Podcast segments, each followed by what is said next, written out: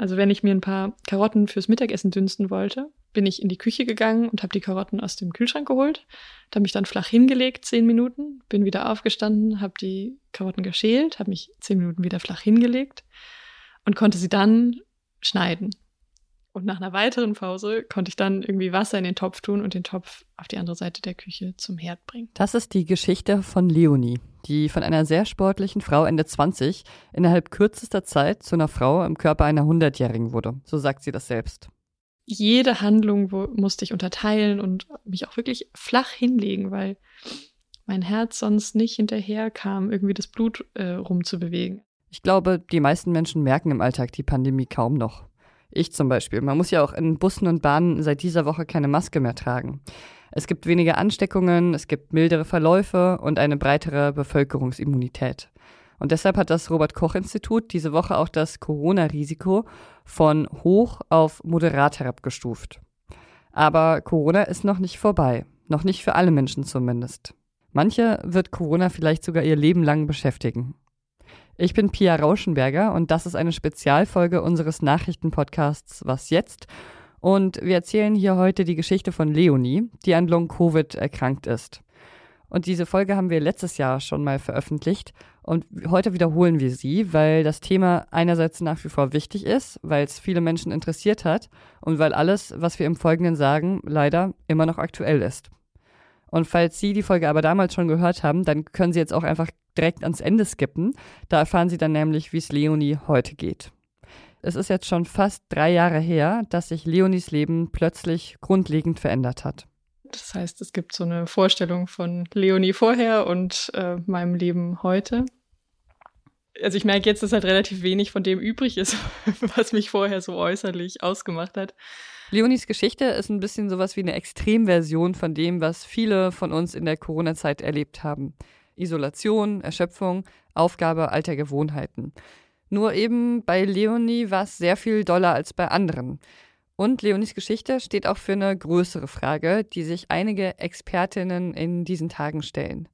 Was wird bleiben, auch wenn niemand mehr von Corona spricht? Kommt jetzt die Pandemie nach der Pandemie? Auf jeden Fall kommt da was auf uns zu. Ich glaube, es weiß noch niemand so wirklich, wie viele Menschen betroffen sein werden und wie lange die betroffen sein werden. Aber wir sehen jetzt schon, dass Reha-Kliniken lange Wartelisten haben. Wir sehen, dass immer mehr Menschen Corona als Berufskrankheit anmelden. Und deswegen glaube ich schon, dass da mit Long-Covid äh, nochmal eine Welle an Erkrankungen auf uns zukommt, ja. Ja, und diese große Frage muss ich zum Glück nicht alleine beantworten. Mein Kollege Jakob Simmank ist hier mit mir und wir werden uns der Antwort der Frage äh, schriftweise annähern. Hallo Jakob. Hallo Pia. Jakob leitet unser Gesundheitsressort und ist außerdem selbst auch Arzt. Und wenn Sie es noch nicht getan haben, dann äh, lesen Sie ruhig mal seine Texte. Jakob, wir sprechen hier über Long-Covid. Bevor ich die Geschichte von Leonie erzähle, die an Long-Covid erkrankt ist, wäre es natürlich erstmal gut zu wissen, ähm, was das überhaupt für eine Krankheit ist. Also lass uns mal ein paar grundlegende Dinge klären. Was ist Long-Covid? Eine klare Definition gibt es, soweit ich weiß, ja gar nicht bisher. Der Begriff selber kommt erstmal von den Betroffenen. Also der Begriff Long-Covid in der Medizin war immer eher die Rede von Post-Covid, äh, vom Post-Covid-Syndrom. Und die überlappen so ein wenig. Also wir sprechen von Long-Covid, wenn noch Symptome da sind, vier Wochen nach Beginn der akuten Erkrankung. Und äh, wir sprechen vom Post-Covid-Syndrom, wenn noch Symptome da sind zwölf Wochen nach der akuten Erkrankung. Und deswegen überlappt sich das so ein bisschen. Und ähm, wir sehen, dass Symptome weiter bestehen können nach der Erkrankung, dass sie neu auftauchen, dass sie manchmal auch wieder weggehen und dann wiederkommen.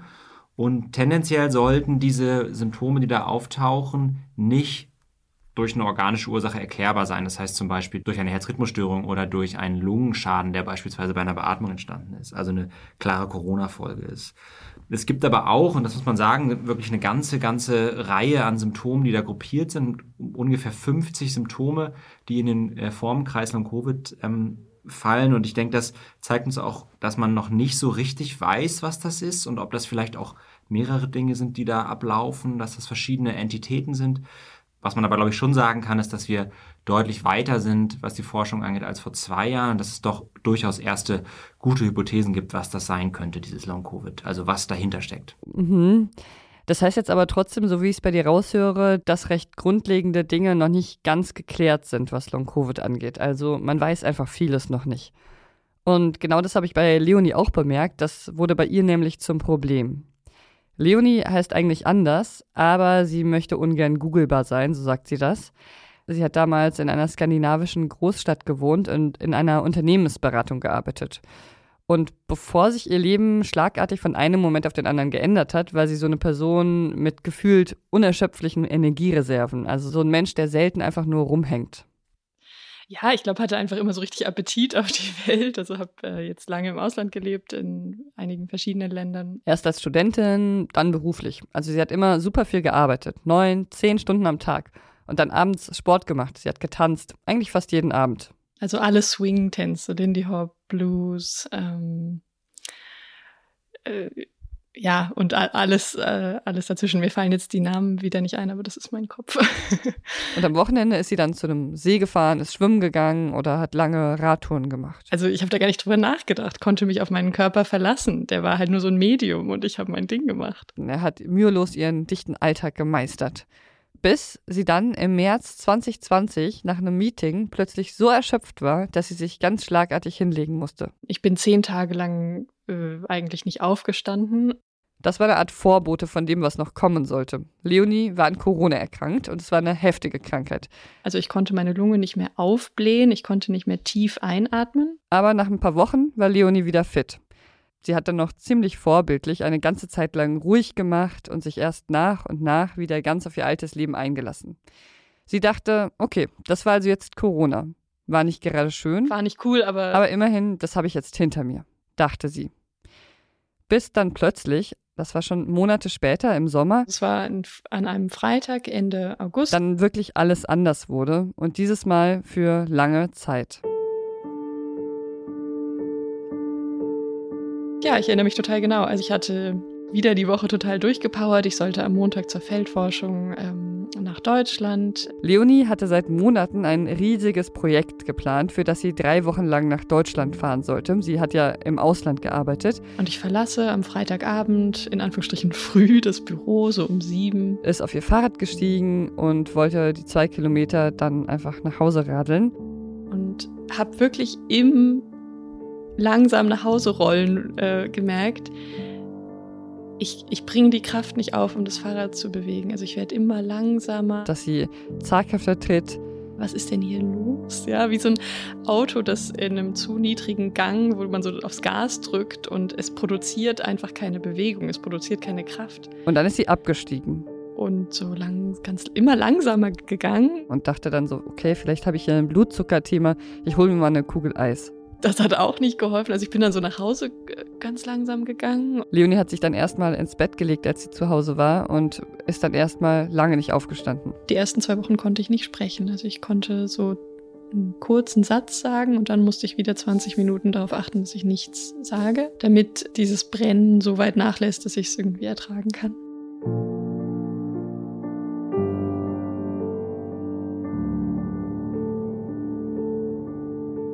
Jakob, weißt du, ob das typisch ist, dass Long-Covid so plötzlich auftritt, wie es jetzt bei Leonie war, wirklich so von einem Moment auf den anderen? Wenn man so mit Ärzten spricht, die Long-Covid-Patienten behandeln und Long-Covid-Ambulanzen haben, dann sagen die so, was ganz Typisches gibt es nicht. Es gibt Leute, die wirklich ganz plötzliche Symptome auftreten haben. Es gibt Leute, bei denen die Symptome einfach bleiben oder stärker werden oder bei denen nach einer Pause nach der akuten Infektion die Symptome dann erstmals auftreten. Ich würde sagen, da gibt es alles Mögliche quasi, was das Auftreten der Erkrankung angeht.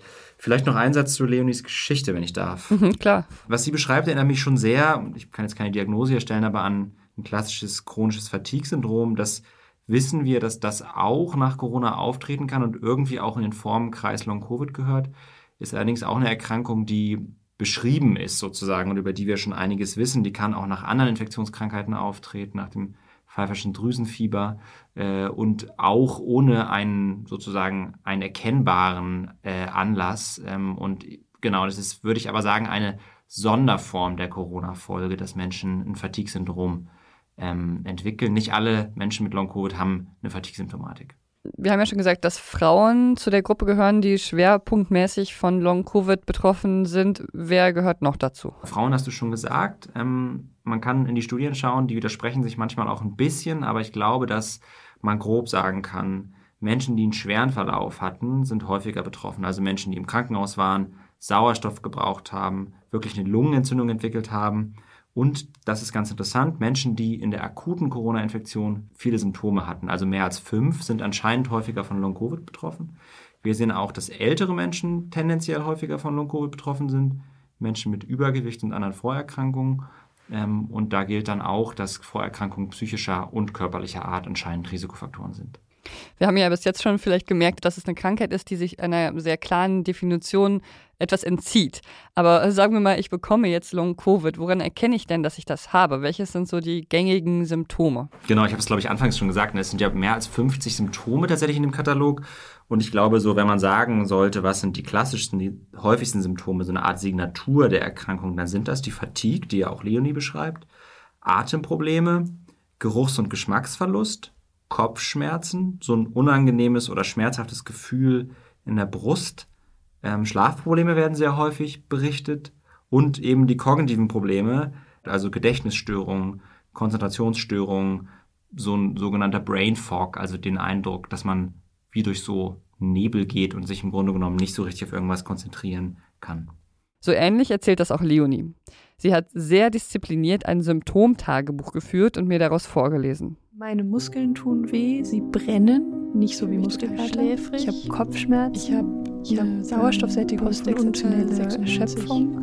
Meine Hände ich habe Symptome wie bei einer Grippe, Sauerstoffsättigung und Fieber. Ich habe gehustet, mein Herz tut weh. Ich fühle mich innerlich gestresst. Ähm, ich bin Verstopfung, ich habe Durchfall, meine Lunge fühlt sich, ich habe Kopfschmerzen, bei denen sich das Gehirn geschwollen anfühlt, sich schwach an. Erstmal hat dann Leonie natürlich ihren Trip nach Deutschland und das Projekt, das sie so lange vorbereitet hatte, abgesagt.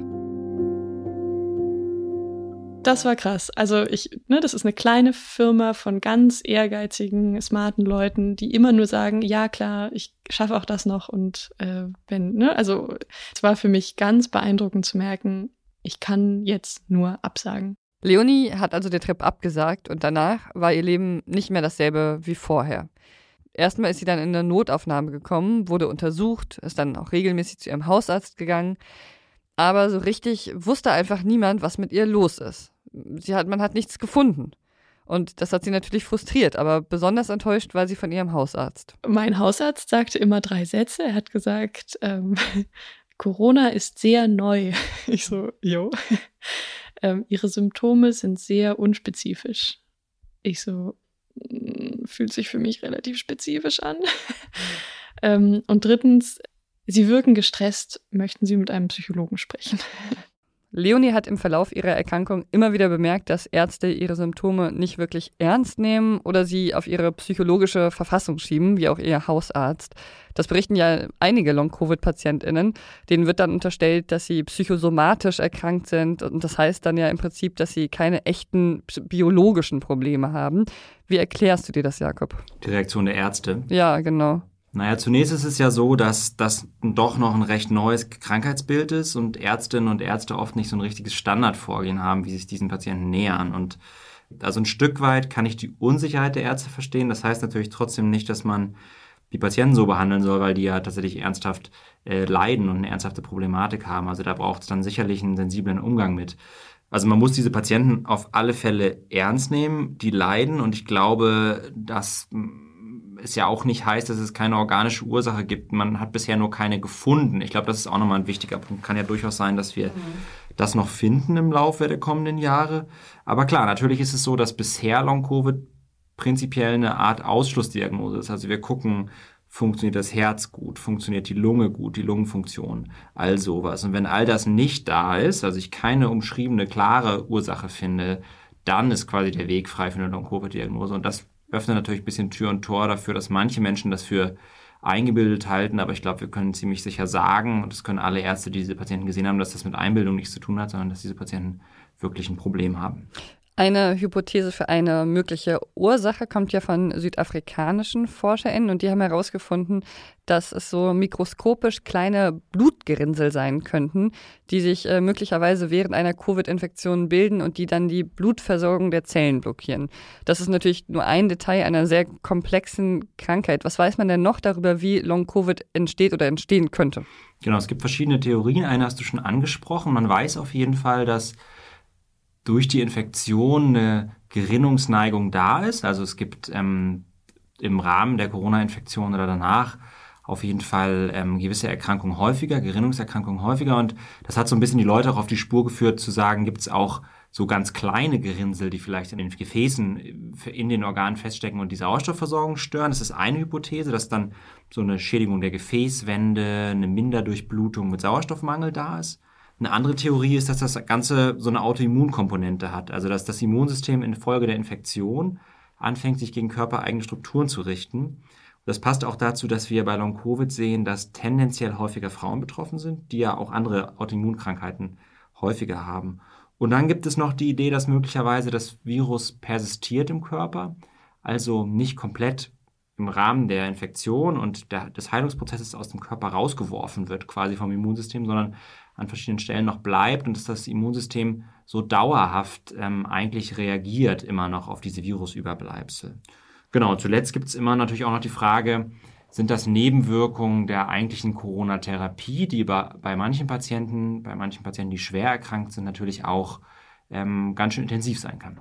Im Internet gibt es aber auch eine große Debatte darum, ob Long-Covid jetzt wirklich eine reale Krankheit ist oder ob das irgendwie doch nur eingebildet ist. Und da wehren sich natürlich die Betroffenen auch vehement dagegen, ist ja auch verständlich. Ähm, würdest du sagen, dass angesichts der Tatsache, dass sich da möglicherweise auch eine neue Volkskrankheit entwickelt, hast du den Eindruck, dass die Erkrankung dafür nicht ernst genommen, genug genommen wird? Also ich glaube, dass ehrlich gesagt nicht ganz, wobei ich gerne zweiteilige Antwort geben würde. Das erste ist, ich habe den Eindruck, es ist medial durchaus sehr präsent. Also ich glaube, wir sprechen da eigentlich recht viel drüber und das ist auch im Übrigen gut so. Und ich glaube auch, dass die Patienten eigentlich recht gut für sich lobbyieren, was auch gut ist. Und auf der anderen Seite ist es schon so, dass es noch deutlich mehr Forschung braucht. Es gibt Forschungsanstrengungen, aber gerade in Deutschland ist das Volumen, dass man quasi das Finanzvolumen, was man bereitstellt für Forschung, noch nicht besonders groß im Vergleich zu anderen Ländern. Und da würde ich mir durchaus mehr sozusagen wünschen und vielleicht auch eine Sensibilisierung der Ärzte, zum Beispiel über ihre Fachgesellschaften. Äh, das ist auch ganz sicher wichtig, um mit diesen Patienten gut umzugehen. Ja, Leonis Leben als völlig autonome junge Erwachsene war dann erstmal vorbei. Als sie an Long-Covid erkrankt ist, hat sie damals noch in einer WG gewohnt und sie war da eigentlich immer die taffe Frau, sportlich, ehrgeizig und plötzlich war sie eben super angewiesen auf ihre MitbewohnerInnen das war einerseits ungewohnt für sie, weil dieses vollkommene Angewiesensein auf andere ja überhaupt keine Standardsituation ist Ende 20. Aber das war auch ungewohnt für die anderen. Es war ja nicht nur so, dass äh, sie ihre Wäsche nicht mehr selbst machen kann, ähm, sogar die Kommunikation mit der WG war am Anfang ziemlich schwierig. Das hat mir ihre damalige Mitbewohnerin Cecilia erzählt. When she spoke, she spoke in like very short sentences and I think a piece of paper was introduced at some point so she could write down answers instead of actually saying things. Sie hat also mit ihren MitbewohnerInnen oft nur über Zettel kommuniziert, weil sie eben nicht sprechen konnte. Aber ihre Handschrift war leider auch sehr unleserlich und so war es eben schwierig, sich mit ihr zu unterhalten. And we have a sofa in our kitchen that where she would like have to lie down in the kitchen. Um, and sometimes she would lie down on the floor if she wasn't near a bed or a sofa. Um, because she just became exhausted just from like being up. Manchmal musste sich Leonie sogar auf den Boden legen, wenn gerade kein Sofa oder Bett in der Nähe war, weil sie so dermaßen schwach war. Also, dass der Körper sich anfühlt, als lägen mehrere Sandsäcke auf einem drauf. Und es ist eine unglaubliche Anstrengung, den Kopf zu heben. Bin langsamer als eine Hundertjährige, ganz ganz behutsam, also wirklich unglaublich, habe ich unglaublich langsam bewegt, konnte auch nicht aufrecht sein. Und an manchen Tagen konnte sie einfach nur auf ihrem Bett liegen und die Sonnenstrahlen dabei beobachten, wie sie so ganz langsam an der Decke entlang gewandert sind.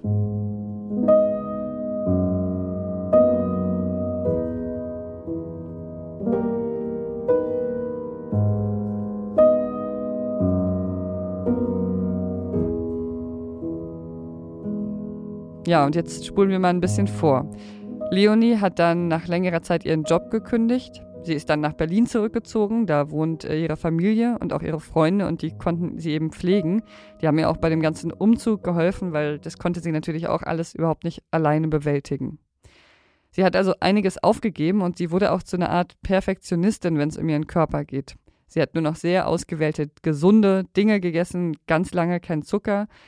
Und vor allem war sie wirklich sehr diszipliniert damit, dass sie ihre wenigen Energieressourcen, die sie hat, niemals komplett erschöpft. Der Trick ist, nie mehr Energie auszugeben, als man hat und so viel wie möglich einzusparen. Ein Jahr lang hat sie winzige Schritte gemacht und winzige Erfolge gefeiert. Also der erste äh, kleine Erfolg war sozusagen, ich kann meinen Kopf heben. Dann irgendwann ich habe gestern die Wohnung gesaugt. Das war eine große Aktion für mich, aber das also habe ich geschafft. Ich habe neulich mein Bett abgezogen und irgendwie Sachen gewaschen. Also ich kann äh, innerhalb der Wohnung die meisten Dinge wieder, wenn ich Pausen einlege, machen. Und trotzdem war sie über ein Jahr nach ihrer Corona-Erkrankung immer noch sehr stark eingeschränkt. So stark, wie es sich viele von uns wahrscheinlich gar nicht vorstellen können.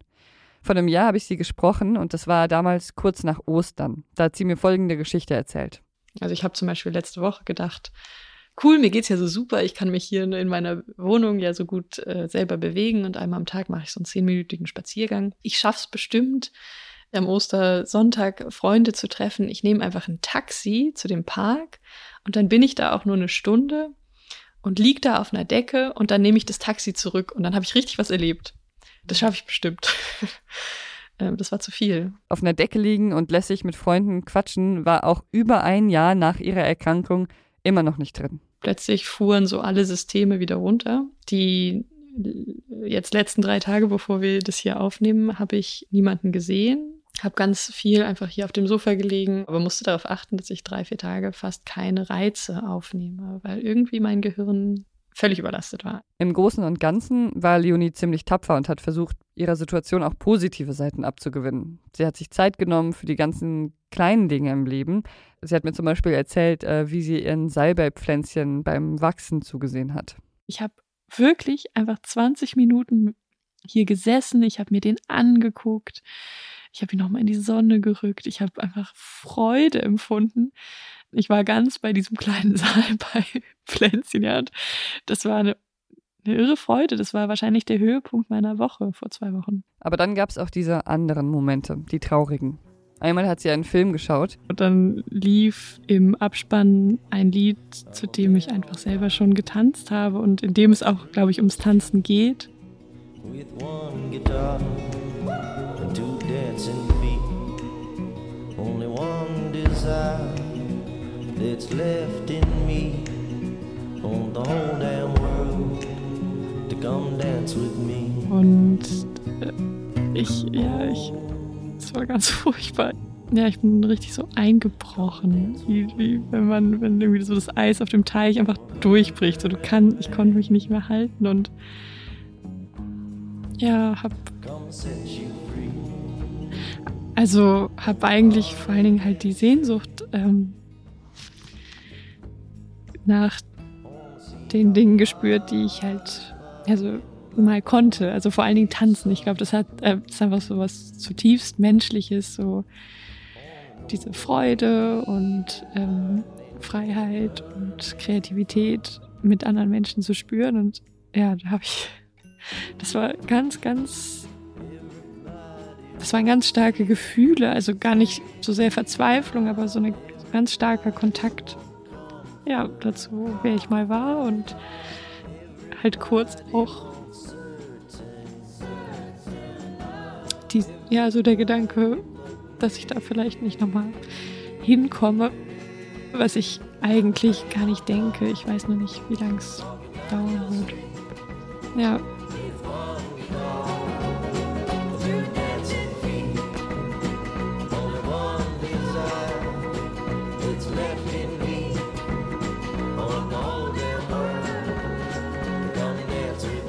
Wir haben ja am Anfang die Frage gestellt, kommt jetzt die Pandemie nach der Pandemie? Also das heißt, erkranken jetzt plötzlich sehr, sehr viele Menschen an Long-Covid und werden vielleicht auch ähnliche Dinge erleben wie Leonie. Dazu gibt es ja sehr, sehr unterschiedliche Schätzungen, wie viele Menschen wirklich jetzt schon auch an Long-Covid erkrankt sind. Welche Schätzung findest du denn plausibel? Es ist erstmal, glaube ich, wichtig, dass du sagst, es gibt ja immer wieder und auch andauernd in sozialen Medien gibt es ja, werden ja Zahlen rumgereicht, wie häufig das ist. Und die reichen wirklich von wenigen Prozent bis irgendwie 60 Prozent. Und so ein bisschen schwer auch, glaube ich, für Menschen da durchzublicken.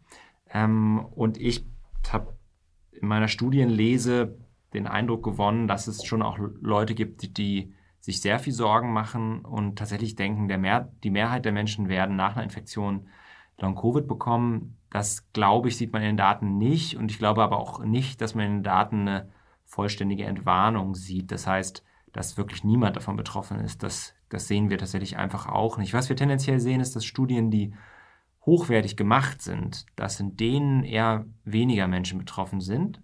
Und das ist erstmal, glaube ich, ein gutes Zeichen. Mhm. Was heißt dann weniger betroffen? Wie viele sind es dann ungefähr? Also bei den Studien, die gut gemacht sind, sieht man eher so einstellige bis niedrige zweistellige äh, Prozentsätze an Menschen, die betroffen sind. Das ist aber auch keine Entwarnung im eigentlichen Sinne, weil wir halt, wenn man sich anschaut, dass sich wirklich ja in Deutschland irgendwann alle Menschen infizieren werden, dann reden wir ja trotzdem von Hunderttausenden oder Millionen von Menschen, die betroffen sind. Das ist natürlich ein wahnsinniges Handicap, ja. Also das würde ja auch einer Volkskrankheit ja nahe kommen wahrscheinlich. Ne? Absolut, ne? genau. Ähm, warum ist es denn eigentlich so schwierig, äh, da saubere Studien durchzuführen, auf deren Schätzung man sich dann so ganz grob zumindest verlassen kann? Ja, das ist eine, eine, eine gute Frage. Wir wissen das aus der medizinischen Forschung, dass je besser kontrolliert die Studien sind, desto besser und akkurater sind auch die Ergebnisse. Und viele der Studien, die zu Long-Covid gemacht wurden, wurden so im Rahmen der Pandemie aus dem Boden gestampft. Die hatten dann zum Beispiel keine Kontrollgruppe. Und das ist ein ganz wichtiger Punkt, weil wir viele der Symptome, die bei Long-Covid auftreten, auch in der Allgemeinbevölkerung zu einem gewissen Anteil ja eigentlich regelmäßig sehen. Also Kopfschmerzen, Konzentrationsstörungen und so weiter. Und ähm, vielleicht ja auch in Teilen eine Konsequenz der Pandemie und der Pandemie-Maßnahmen sind. Und es gibt da wirklich ein Hintergrundrauschen und das muss man quasi durch eine Kontrollgruppe rausfiltern. Und man tut auch gut daran, ein zweites Beispiel noch, Studien zu machen, die am besten Menschen rekrutieren, äh, die sich infiziert haben, direkt oder kurz danach sind und nicht Studien zu machen, die quasi zurückblicken. Wo Leute sich dann einfach daran erinnern müssen, wie es ihnen ging. Ganz genau, weil wir wissen, dass sozusagen die Erinnerung und auch die Selektion der Menschen, die an solchen Studien teilnehmen, total fehleranfällig sind. Und dann neigen diese Studien dazu, das Risiko ein Stück weit zu überschätzen. Mhm. Und dieses Hintergrundrauschen, was du gerade angesprochen hast, das ist einfach äh, dieses, dass wir uns alle ein bisschen erschöpft fühlen, auch gerade nach diesen zwei Jahren Corona und man diese Grunderschöpfung, die quasi in der Bevölkerung jetzt höher ist, wahrscheinlich als vor zwei oder drei Jahren, dass wir die rausfiltern müssen, um wirklich valide Daten zu bekommen. Also ein Stück weit ist das auf jeden Fall der Impact der Pandemie. Da glaube ich persönlich dran. Es ist super schwer, das zu quantifizieren. Was ist jetzt quasi der Einfluss der der Pandemie der letzten zwei Jahre und was ist was, was in, der, in jeder Bevölkerung zu jeder Zeit ein Stück weit da ist an Erschöpfungssymptomatik, an Konzentrationsstörung, äh, an solchen Sachen. Inwieweit sind das auch Symptome, die Menschen haben, weil sie andere Erkrankungen haben und die sie einfach angeben, sozusagen im Rahmen dieser Studien? Insofern, das ist ein ziemlicher, es ist ein Hintergrundrauschen und es ist auch ein Rauschen. Es ist auf verschiedenen Kanälen. Es sind alle möglichen Dinge, die in so einer Gesellschaft passieren gleichzeitig. Welche Heilungsmöglichkeiten gibt es denn für diese Menschen, die jetzt wirklich an Long-Covid erkrankt sind? Das ist eine gute Frage. Ich kann dir da gar nicht so viel zu sagen. Ähm, es gibt eine sich immer weiter aufbauende gute Expertise, was Rehabilitation angeht. Es gibt spezialisierte Kliniken, Klinikverbunde, die interdisziplinär, das ist wichtig, diese Patienten behandeln. Und ähm, wie gut das dann funktioniert, das, glaube ich, werden dann auch die kommenden Monate und Jahre zeigen, wenn wir nämlich Studien über den Therapieerfolg haben und uns genau anschauen können, welche, welchen Einfluss hat welches Therapie, welches Rehabilitationsregime auf diese Menschen. Die Hoffnung wäre, dass wir auch über lang oder kurz Möglichkeiten finden, das Ganze medikamentös zu therapieren und dass wir halt überhaupt wie eben schon gesagt, eine Art Standardtherapie entwickeln können. Eine Sache, mit der man ja möglicherweise Long-Covid präventiv quasi verhindern könnte, ist ja die Impfung, oder? Die wirkt sich doch auch so aus, dass sie äh, Long-Covid vorbeugt. Genau, also ich glaube, alle Daten, die wir bisher haben zur Impfung, zeigen, dass Long-Covid bei Menschen, die geimpft waren und sich dann infiziert haben, seltener auftritt. Das sind schon mal sehr gute Nachrichten. Aber wie hoch quasi diese Risikoreduktion ist, wie groß, ich glaube, dafür fehlen uns letztlich noch die Daten, weil das auch noch sehr früh ist. Ich meine, wir impfen jetzt auch noch gar nicht so lange und ich glaube, das wird auch, wird sich dann auch zeigen müssen. Inzwischen ist noch ein Jahr vergangen. Ein Jahr, in dem Leonie weiterhin ihr Symptomtagebuch geführt hat und jeden Abend ihre Symptome eingetragen hat. Um dann zu schauen, überfordere ich mich, ist mein Energietank schon leer? Und nach und nach hat sich ihr Energietank vergrößert, hat sich langsam aufgeblasen und inzwischen hält er genug Energie für sie bereit, dass sie einen halbwegs normalen Alltag leben kann. Sie kann wieder Teilzeit arbeiten und nachmittags manchmal sogar noch einen Spaziergang machen. Und mittlerweile brauche ich sogar keinen Mittagsschlaf mehr danach. Und Leonie konzentriert sich weiterhin vor allem auf ihre Fortschritte. Ich habe ein Leben wieder so, ne? Ich habe ja vorher sehr wie in so einem Kokon irgendwie gelebt und musste, es durfte eigentlich sehr wenig passieren und ähm, genau deswegen fühlt es sich für mich fast an wie ich bin wieder gesund, alles ist gut, ja, weil ich einfach wieder einen Alltag habe, den ich so als solchen erkenne. Also ihren Kokon hat Leonie verlassen, aber es ist nach wie vor nicht annähernd dasselbe Leben wie vor der Erkrankung. Sie musste neulich zum Beispiel schnell von einer Bahn zur anderen umsteigen und die kurze Strecke ist sie dann gerannt. Und dabei hat sie dann wieder gemerkt, das war zu viel. Das heißt, die Leonie von vor der Erkrankung, die ist noch nicht zurück. Genau, ich bin früher nach neun oder zehn Stunden Arbeit Swing tanzen gegangen und also ne, so Lindy Hop, ganz schnelles Tanzen und das ist völlig undenkbar im Moment. Fahrradtouren, Wanderungen, länger schwimmen gehen, Vollzeit arbeiten und auch eben tanzen, das ist alles noch völlig ausgeschlossen. Und trotzdem ist Leonie nicht verbittert oder enttäuscht. Also sie beschreibt es eher so, dass ihr die Krankheit eine neue Sicht aufs Leben gegeben hat. Ich glaube, ich hatte schon eine Tendenz vorher, ähm, so zu denken, ja, dass du, dass ich Freundschaften irgendwie nicht, dass es belastend wäre, wenn ich, wenn ich Hilfe brauche oder ähm, schwach bin. Und ähm, diese letzten Monate haben gezeigt, dass das ganz und gar nicht der Fall ist. Also ich fühle mich jetzt viel wohler damit, um Hilfe zu bitten und es ist eine unglaublich schöne Erfahrung gewesen, wie oft oder wie eigentlich immer ich die Hilfe auch bekomme und auch gern bekomme. Ich glaube, ich hatte vorher vielleicht stärker, das ist jetzt sozusagen auf einer sehr persönlichen Dimension, das Gefühl, ich ähm, muss mich um alles selber kümmern. Und das musste ich in der Zeit, in der ich krank war, nicht. Und auch, dass ich nicht, weil ich irgendwie ausgeschaltet war, weniger wichtig für die Leute, die für mich wichtig sind, war. Also das war sehr berührend. Das, glaube ich, verändert für mich auch einiges. Leonie glaubt, dass viel von ihrem alten Ich noch zurückkommen wird. Dass sie irgendwann auch wieder tanzen wird, dass sie wieder mehr Sport machen und mehr arbeiten kann. Sie meint halt immer, sie braucht Geduld. Aber sie sagt, auch wenn sie irgendwann wieder Vollzeit arbeiten kann, sie will es gar nicht mehr. Teilzeit zu arbeiten, das war sowas, was sie sich vor ihrer Krankheit wahrscheinlich nicht zugestanden hätte, weil es ihr nicht ehrgeizig genug vorgekommen wäre. Und jetzt kann sie es sich gerade gar nicht mehr anders vorstellen. Die Rückkehr in unsere ja doch irgendwie schnelle, fordernde, individualistische äh, Leistungswelt. Wie wird das? Werde ich dann wieder so, werde ich davon überwältigt, wie schnell die Welt ist? Werde ich das schaffen? Werde ich das wollen? Genau, also so die Normalität fühlt sich nicht mehr so normal an. Und das ist auch was, mit dem ich mich ganz gut verbinden kann. All diese Verabredungen, all dieses ständige Unterwegssein von vor Corona, selbst wenn jetzt alles wieder offen und möglich ist, diese Frage, wie viel von unserem alten Leben ist überhaupt gut für uns, die stelle ich mir auch noch manchmal.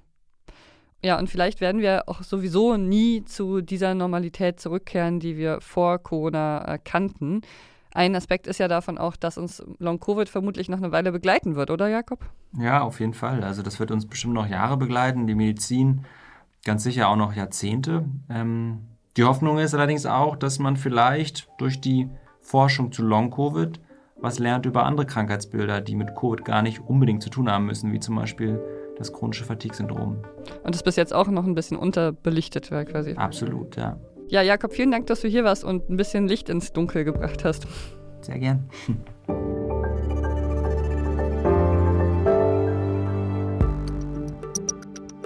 So, das war sie, die Wiederholung unserer Spezialfolge zu Long Covid. Aber die Folge ist noch nicht vorbei. Ich hatte das ja schon versprochen. Hallo Pia. Diese Sprache hat mir Leonie vor zwei Tagen geschickt. Es war also ungefähr ein Dreivierteljahr nach unserem letzten Gespräch. Äh, du hattest mich gefragt, wie es mir geht, wie es mit Long-Covid äh, steht. Und ich habe gerade mal nachgerechnet. Ich lebe seit 29 Monaten mit Long-Covid. Sie hat erzählt, dass sie arbeitet und dass sie neben der Arbeit auch wieder andere Dinge machen kann. Und das war für sie zum Beispiel auch sehr wichtig. Sie singt jetzt wieder in einem Chor, manchmal trifft sie Freunde.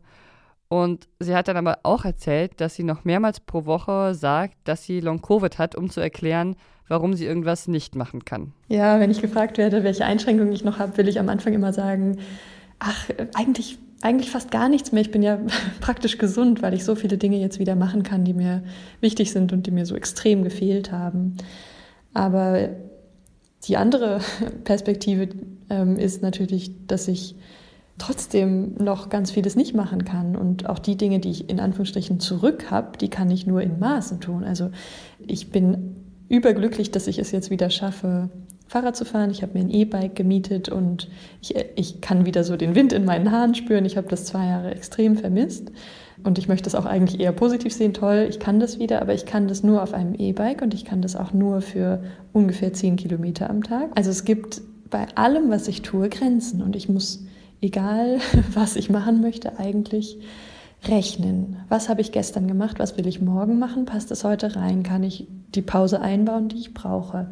Es geht ihr also gut. Sie hat wirklich einen viel größeren Radius, aber sie sagt auch, dass es sich so anfühlt, als ob die Gesellschaft jetzt dabei ist, weiterzuziehen, weil jetzt zum Beispiel ja keine Masken mehr getragen werden. Und sie aber schon, weil sie eben auch Angst davor hat, sich nochmal anzustecken. Und ich finde es zunehmend schwierig, die einzige Person im Raum zu sein, die eine Maske trägt, deren Brille beschlägt, die nicht gut atmen kann ja, weil es sich einfach nicht so gut anfühlt, ne? die einzige Person zu sein, die etwas anders machen muss oder machen möchte. Und ja, finde es total irgendwie desorientierend, ähm, dass ich da so, ja, das anders empfinde als die Mehrheit um mich rum. Und Leonie ist es eben wichtig, dass es ein Bewusstsein dafür gibt, dass Corona noch nicht für alle Menschen vorbei ist. Und jetzt würde mich auch interessieren, wie geht es Ihnen damit? Also machen Sie sich ähnliche Sorgen wie Leonie oder sind Sie vielleicht froh, dass Sie keine Maske mehr im Zug tragen müssen? Das können Sie uns gerne schreiben an wasjetzt.zeit.de. Und wenn Sie mögen, dann können Sie natürlich auch gerne noch sagen, ob Ihnen diese Folge gefallen hat. Morgen hören Sie hier eine neue Folge von Was jetzt? Ich bin Pia Rauschenberger und wünsche Ihnen ein erholsames Wochenende. Machen Sie es gut.